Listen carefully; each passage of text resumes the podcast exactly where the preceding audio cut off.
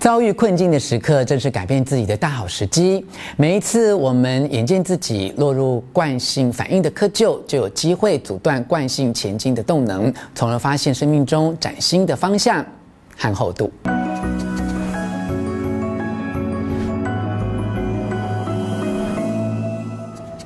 我是吴若权，欢迎你到幸福书房。邀请还没有订阅的书友按下订阅的按钮和小铃铛，免费订阅我的频道。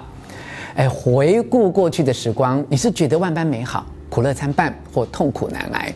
其实哦，不论你的答案是什么，日子都还是要度过。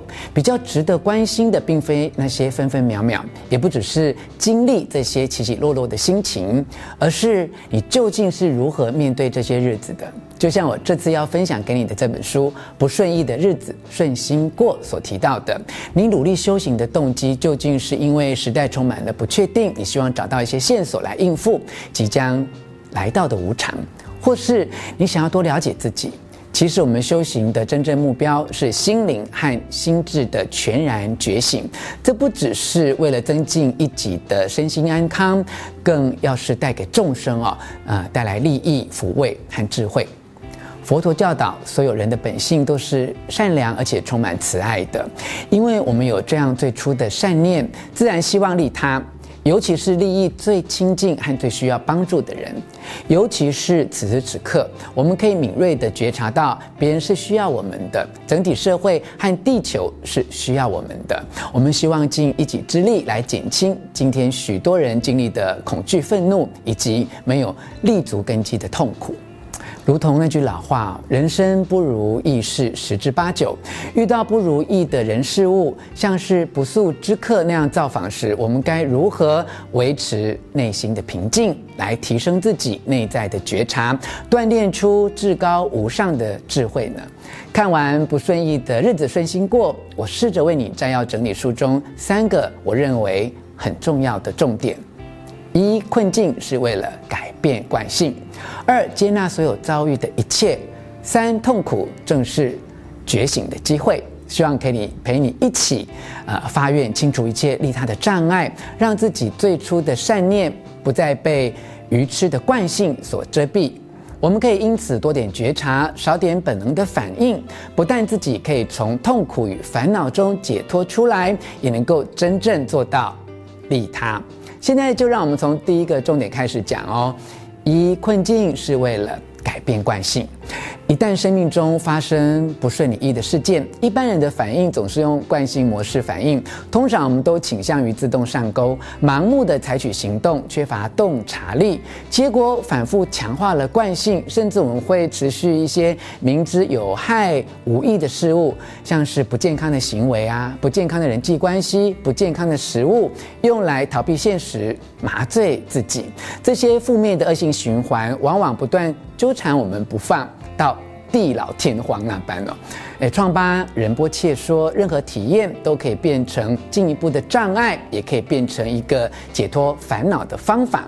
他举一个例子哦，有一只苍蝇停在桌角，你可能会随着本能反应，啪一下打落了苍蝇，那就播下了麻木无情的种子，阻碍了内心觉醒的过程。而反过来说，你有所觉察的改变自己的习气。用慈悲心看着它，轻轻挥手，让它飞走。这样把苍蝇的来访从一个令人讨厌的事情，转化成一个美好的机缘，播下慈心、容忍、赞叹生命尊贵的种子，这就可以让自己朝向更开放的心灵和心智，也就从解脱烦恼中迈出了小小的一步。这个小故事是告诉我们，如果目标是为了利益自己和众生而觉醒，改变自己就势在必行。遭遇困境的时刻，正是改变自己的大好时机。每一次我们眼见自己落入惯性反应的窠臼，就有机会阻断惯性前进的动能，从而发现生命中崭新的方向和厚度。人非命定啊，任何事情发生，我们都可以选择。当下面对，全力以赴，只要能够改变惯性的反应，无论多么微不足道的改变，小到做几次自觉的呼吸，退一步思考片刻，或出门溜达几圈，都能改变能量。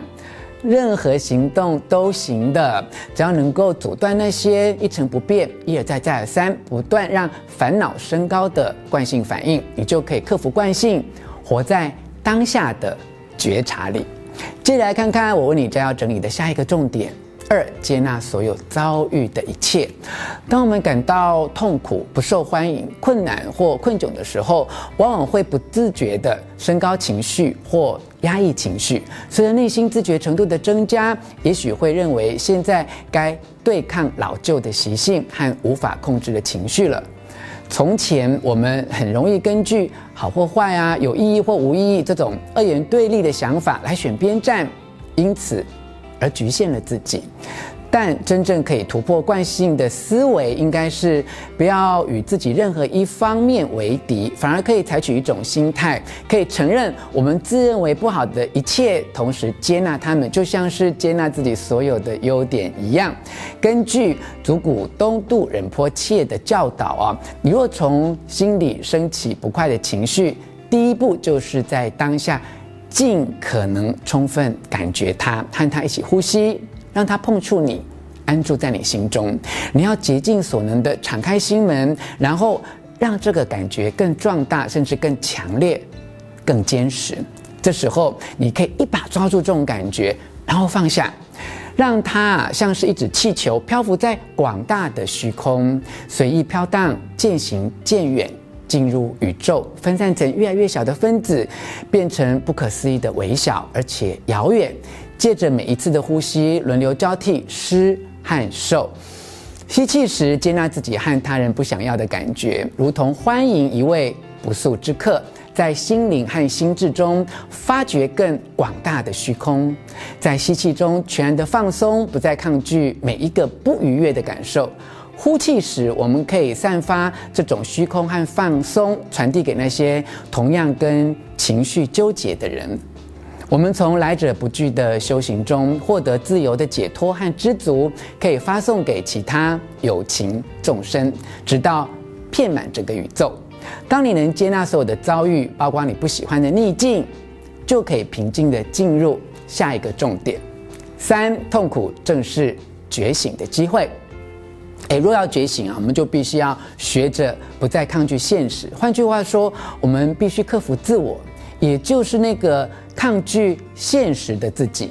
书上举一个例子哦，如果你鼻头上长了一个脓包，你完全无法接受自己的丑样子，可以用化妆品或纱布遮掩，直到你碰见一个小孩子，他童言无忌地指着你的鼻头问。诶，这是什么？当你可以克服自卑心理，拿一面镜子看清楚自己的恐惧，你就会将这个孩子看作是你的老师哦，因为他指出了你在抗拒什么，提醒你需要放松。你会很轻松自在地回答他：“嗯，你的眼力真好”，而不会生气地怪罪他，白目地揭露你的疮疤。这就像可以做到欢迎生命中的不速之客，是一种很重要的修行。到达这个阶段之前，我们其实很需要别人指出我们的脓包，这样我们就对脓包会更自在，不会觉得在人面前丢人现眼。往往别人并非真的有意，却揭露了我们隐藏的羞耻。当我们学会接纳每件发生在自己身上的事，就可以从中学习成长。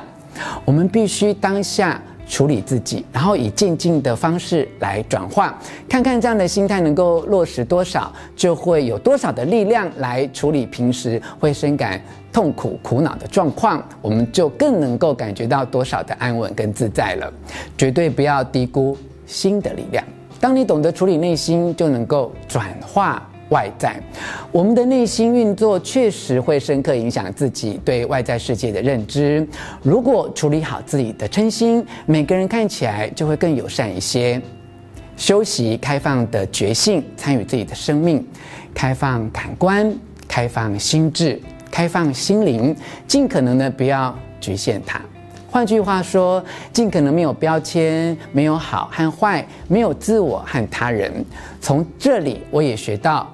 开放的觉性，让我们更能够全然的接纳一切，不要批评别人，也不会贬义自己。早晨的雨不好也不坏，谈不上舒适，也没有危害。它甚至不是雨，它是它本来的样貌。万事万物都只是它本来的样貌，美好却不需要多余的描述。修习开放的觉性是不断回来看我们所看到的，嗅我们所嗅到的，感受我们所感受到的。这是一个渐进的过程。无论任何事情发生，都是不断的放下，立刻回到当下。以上跟你分享的是由心灵工坊出版《不顺意的日子顺心过》这本书，我特别为你所整理摘要的重点，希望你喜欢我为你录制的影片。欢迎留下意见或提出问题，并且和我分享你是如何看待自己遭遇到的逆境。从此以后，你是不是可以改变自己的惯性？欢迎留言跟大家一起讨论。最后，我要再一次邀请你按下喜欢的符号以及铃铛订阅，并且分享出去。幸福书房，我们下次再见。